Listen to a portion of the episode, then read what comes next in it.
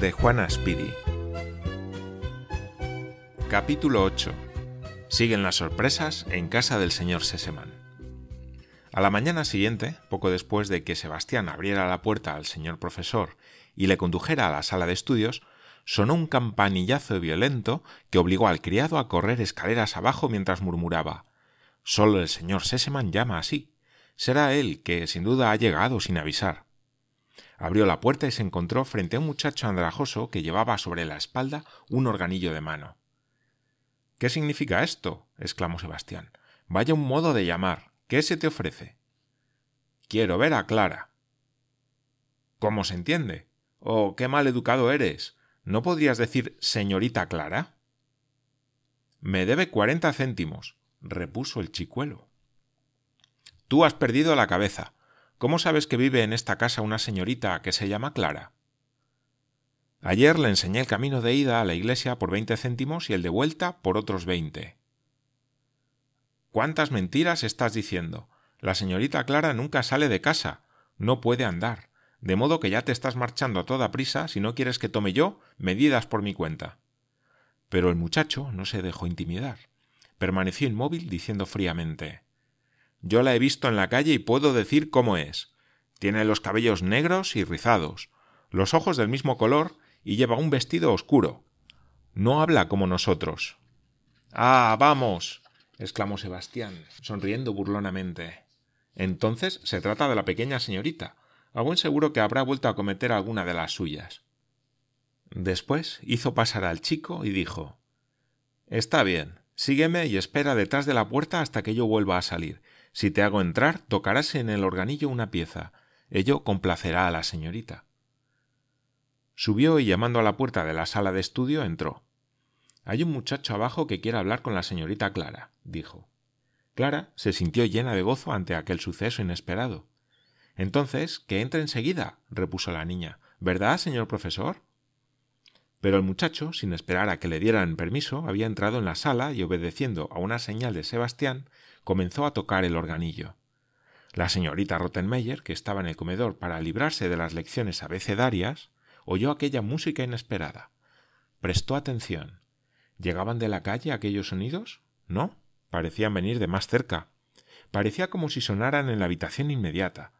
No podría ser, y, sin embargo, cruzó a toda prisa el comedor y se apresuró a abrir la puerta. ¿Sería posible? Ante ella, en medio de la habitación, vio un andrajoso organillero que tocaba su instrumento con todas sus fuerzas. El señor profesor parecía intentar decir algo, pero no se oía nada. Clara y Heidi estaban embelesadas, como absortas. Cesa de tocar en el acto. exclamó la señorita Rottenmeier.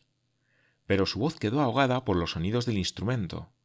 Fue a balanzarse sobre el pequeño organillero, cuando de súbito sintió que sus pies tropezaban con algo. Miró y vio que un terrible animal se arrastraba por el piso. Era una tortuga. La señorita dio un salto como no había dado en muchísimos años y exclamó con todas sus fuerzas Sebastián. Sebastián. El órgano enmudeció instantáneamente, pues esta vez los gritos habían sido más fuertes que la música. Sebastián, de pie detrás de la puerta, presa de un verdadero ataque de risa al ver los brincos que daba la señorita Rottenmeier, pudo entrar por fin dominando su hilaridad. La pobre mujer se había derrumbado en un sillón, Sebastián, haga que se vayan todos, personas y animales. Arrójelos a la calle. Sebastián se apresuró a obedecer. Hizo salir al muchacho que se había precipitado a recoger su tortuga. Le puso unas monedas en la mano y dijo Toma, los cuarenta céntimos de la señorita Clara y otros cuarenta por haber tocado también. Una vez abajo le condujo a la calle y cerró la puerta tras él. La calma volvió a reinar en la sala de estudio se habían reanudado las eh, interrumpidas lecciones y la señorita Rottenmeier se instaló en aquella misma estancia para evitar la repetición de escenas desagradables. Había resuelto también informarse, en cuanto concluyeran las lecciones, de las causas de escándalo para castigar al autor como se merecía.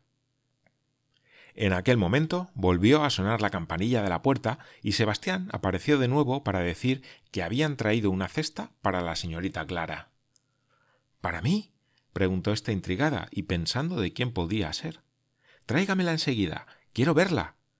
Sebastián salió y reapareció momentos después con una gran cesta tapada. La dejó y desapareció de nuevo. Opino que sería conveniente terminar ahora la lección y después destapar la cesta, manifestó la señorita Rottenmeier. Pero Clara, que no podía adivinar lo que contendría la cesta, no cesaba de dirigirle miradas impacientes. Señor profesor, exclamó de pronto, interrumpiéndose en medio de una declinación. ¿No podría destapar la cesta un momentito para ver lo que hay dentro y después continuaría enseguida la lección? Por un lado accedería, pero por el otro me opondría, repuso el profesor. Lo que especialmente hace que me incline por lo primero es que toda vuestra atención está concentrada en la cesta. Pero el fin de su discurso quedó en el misterio. Clara había destapado la cesta y en el acto saltaron de ella uno, dos, tres gatos, después otros dos, inmediatamente un montón de gatitos más que echaron a correr en todas direcciones con tal rapidez que se hubiera dicho que habían muchos más de los que en realidad eran. Se agarraban a las botas del señor profesor, mordisqueaban sus pantalones, se encaramaban a la falda de la señorita Rottenmeier, le hacían cosquillas en los pies, saltaban alrededor del sillón de Clara, arañaban, maullaban y alborotaban lo indecible. Clara, en el colmo del regocijo, no cesaba de exclamar Oh, qué preciosidad de animalitos. qué saltos dan. Mira, mira aquel Heidi. Heidi, no menos encantada que Clara, corría tras ellos por la habitación. El señor profesor puso un gesto avinagrado. De pie ante la mesa levantaba los pies para sustraerlos a los constantes ataques de los animalitos. En cuanto a la señorita Rottenmeier, comenzó por quedar muda de asombro en su sillón. Después consiguió dominarse lo suficiente para gritar con todas sus fuerzas. Sebastián. Sebastián. Sebastián. Tinet. No se atrevía a dejar su sillón, temiendo que aquellos pequeños monstruos saltaran sobre ella todos a la vez. Sus gritos insistentes hicieron acudir al fin a los dos domésticos. Ambos se dedicaron activamente a la caza de los gatitos y lograron reunirlos todos en la cesta para llevárselos al granero, donde ya estaban instalados los dos hermanitos del día anterior.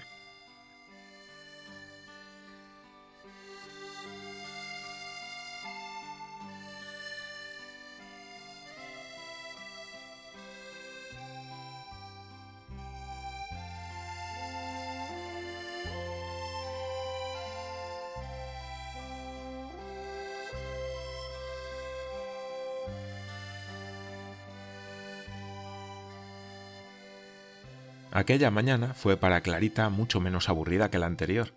Por la tarde, la señorita Rottenmeier, ya repuesta de las emociones de la mañana, reclamó la presencia de Sebastián y Tinet para someterlos a un severo interrogatorio y averiguar las causas de los incidentes que se habían producido en la casa. Averiguó que Heidi había sido la única culpable gracias a su salida del día anterior. Al hacer tal descubrimiento, la señorita Rottenmeier palideció de cólera. De momento no halló palabras para expresar lo que sentía. Después, volviéndose hacia Heidi, que estaba de pie al lado del sillón de Clara, sin creer que hubiera motivo para que se hicieran reproches, le dijo severamente Adelaida, no conozco más que un castigo digno de tus travesuras. No eres ni más ni menos que una niña salvaje. Ya veremos si hay modo de reducirte a la obediencia metiéndote en la cueva de las lagartijas y las ratas. Heidi escuchó la sentencia sin conmoverse. No había estado nunca en una cueva oscura, y no sabía lo que ello significaba. La pequeña dependencia de la cabaña que su abuelo llamaba cueva y donde conservaba el queso y la leche le había parecido siempre un lugar atrayente. En cuanto a las lagartijas y a los ratones, no los había visto jamás. Fue Clara la que alzó la voz en son de queja. No, no, señorita Rottenmeier. Espere a que mi papá esté aquí ha escrito diciendo que va a llegar de un momento a otro. Se lo contaré todo y él decidirá lo que hemos de hacer. La señorita Rottenmeier no tuvo más remedio que doblegarse ante aquella orden, tanto más cuanto que estaba a punto de llegar el padre de Clara. Levantóse, pues, y dijo secamente Está bien, Clara, pero también yo le diré algo al señor Seseman. y salió de la habitación.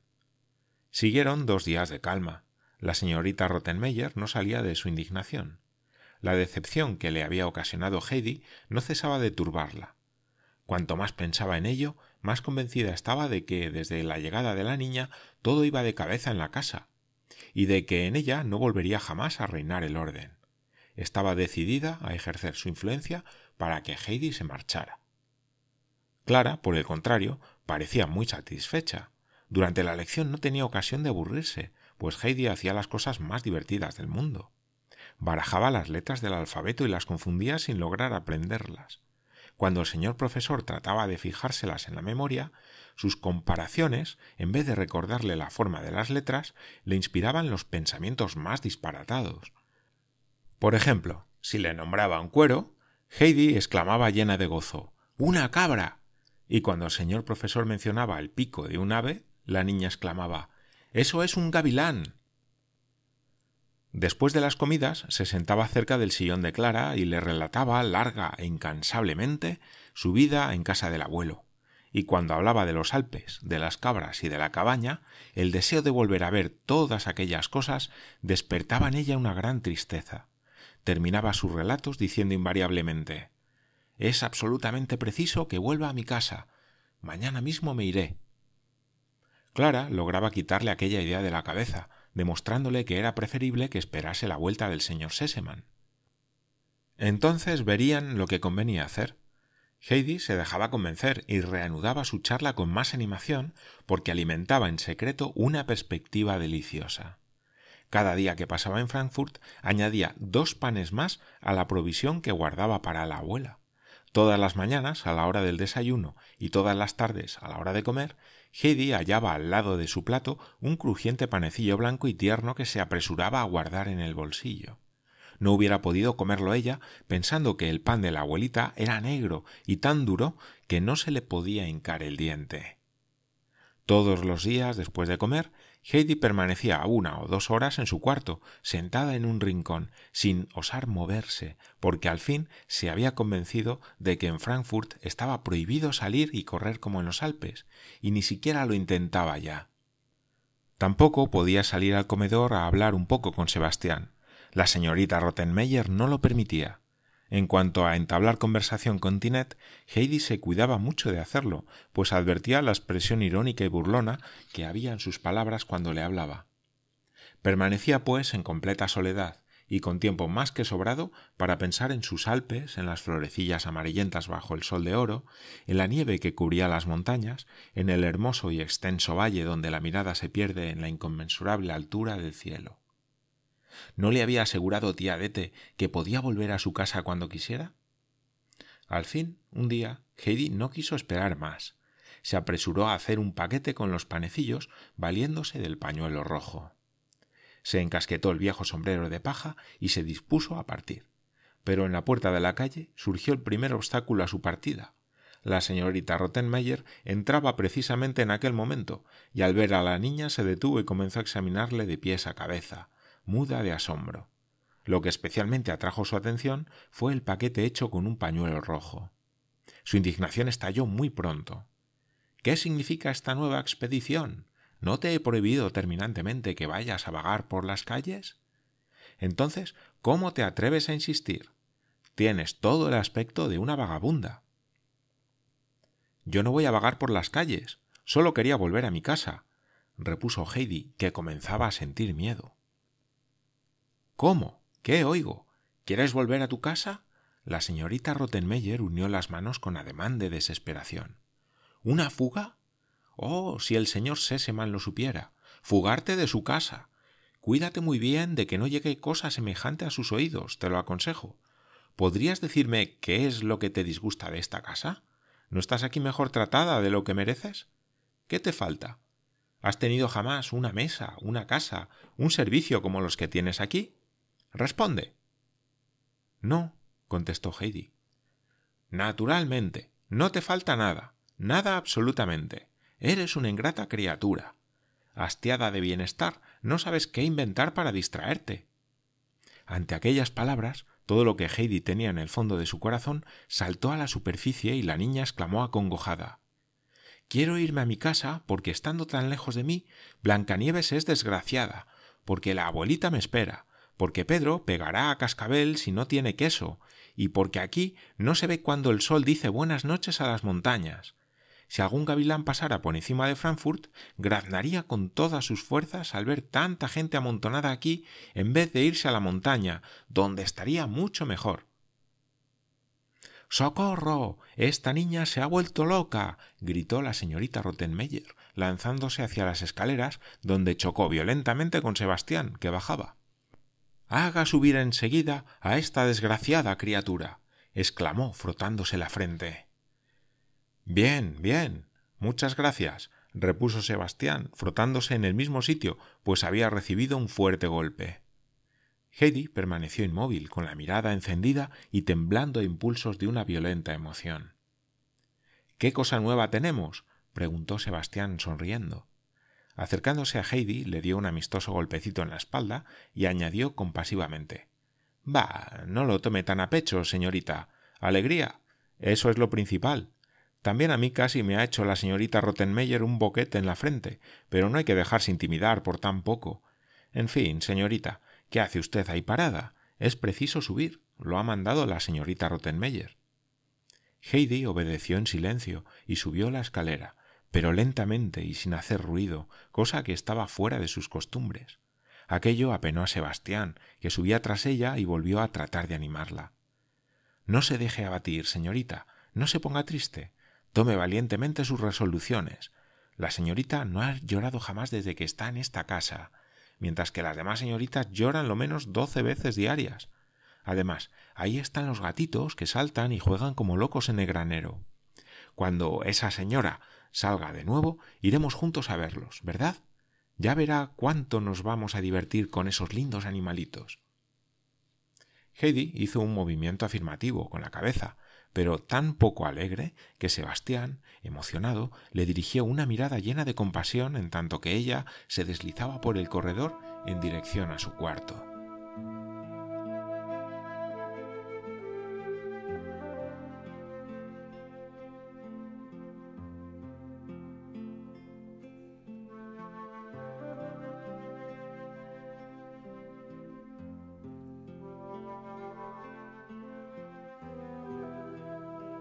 Aquel día, durante la cena, la señorita Rottenmeier no despegó los labios.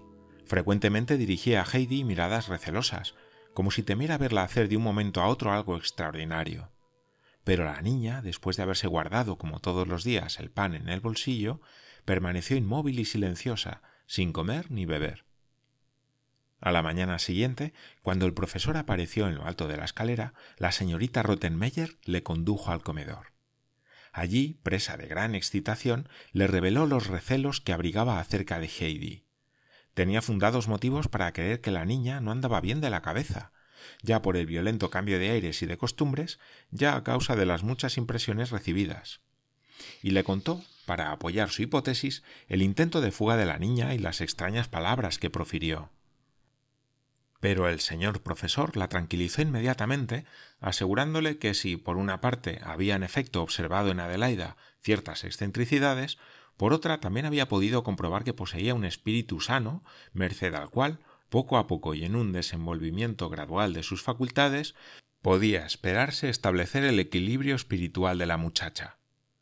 Lo que a él le inquietaba grandemente era que no pudiera llegar al fin del alfabeto, mostrándose incapaz de aprender todas las letras. Tras aquella conversación, la señorita Rottenmeier sintióse más tranquila y el señor profesor pudo dirigirse a la sala de estudio.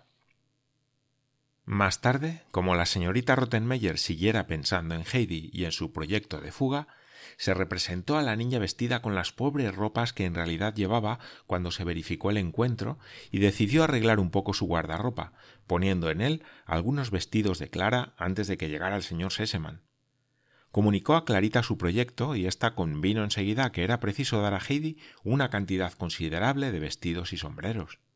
La señorita Rottenmeier se dirigió, pues, a la habitación de Heidi para determinar lo que debía conservarse y lo que era preciso que se eliminara. Transcurrido un instante, volvió al lado de Clara con gesto horrorizado. ¿Qué significa lo que acabo de descubrir, Adelaida? exclamó. Jamás vi cosa semejante. ¿Qué es lo que acabo de hallar en tu armario? Un armario que es solo para guardar ropa. Un montón de panecillos. Fíjate, Clara. ¿Y qué montón? Tinet, añadió abriendo la puerta. Vaya a quitar del armario de Adelaida todo el pan duro que hay allí y tire al mismo tiempo el sombrero de paja viejo que encontrará sobre la mesa. No, no, exclamó Heidi. Quiero guardar el sombrero y los panecillos. Son para la abuelita. Y corrió en persecución de Tinet. Pero la señorita Rottenmeier la detuvo, cogiéndola de un brazo y diciéndole en tono nervioso Tú permaneces aquí mientras Tinet limpia tu cuarto de porquerías. Heidi entonces se dejó caer al lado del sillón de Clara y prorrumpió en sollozos. En medio de un llanto cada vez más violento, no cesaba de repetir con palabras entrecortadas. Ahora la abuelita ya no tendrá panecillos. Eran para la abuelita. Y seguía llorando como si su corazón fuera a desgarrarse. La señorita Rottenmeier se apresuró a alejarse. Ante semejante estado de desesperación, Clara se sintió contagiada de la pena de su amiguita. Heidi, Heidi, no llores, dijo en tono suplicante. Escúchame, no te desesperes. Cuando te vayas, te prometo darte cuantos panecillos te quiten ahora y más si quieres. Saldrás ganando, porque serán tiernos, mientras que los tuyos se hubieran puesto duros, si es que no lo estaban ya. Vamos, Heidi, no llores. Heidi trató de contener sus lágrimas. Al fin comprendió el consuelo que le ofrecía Clara y se afianzó en él, pues de otro modo no hubiera terminado nunca de llorar. Para asegurarse de tal esperanza, preguntó entre sus últimos sollozos ¿De verdad me darás tantos panecillos como tenía ya recogidos para la abuelita? Tantos o más, pero no llores. Cuando se sentó a la mesa para cenar, Heidi tenía aún los ojos enrojecidos y al ver el panecillo que estaba sobre el mantel, un nuevo sollozo le subió a la garganta. Pero concentró todas sus fuerzas para contenerse, porque sabía muy bien que en la mesa era preciso permanecer tranquila. Sebastián, mientras la servía, comenzó a hacerle a Heidi las más extrañas señas cada vez que se aproximaba a ella. Tan pronto se señalaba su cabeza como la de la niña, guiñando un ojo como queriéndole decir Tranquilízate, lo he visto todo y lo he podido arreglar. Cuando Heidi estuvo de nuevo en su habitación e iba a subir a la cama, advirtió que debajo de la colcha estaba el viejo sombrero de paja. Lo cogió con júbilo y en su alegría lo arrugó más de lo que estaba. Después, tras haberlo envuelto en el pañuelo rojo, lo ocultó cuidadosamente en el rincón más profundo de su armario. Era Sebastián el que lo había puesto bajo la colcha. Hallábase en el comedor cuando la señorita Rottenmeier llamó a Tinet y había oído el grito de desesperación de Heidi. Siguió a la doncella y cuando ésta salió del cuarto con el sombrero y los panecillos, se apoderó de aquel gritando Yo me encargo de tirarlo. y, lleno de gozo, lo puso en lugar seguro. Esto era lo que había querido dar a entender a Heidi por señas mientras cenaban.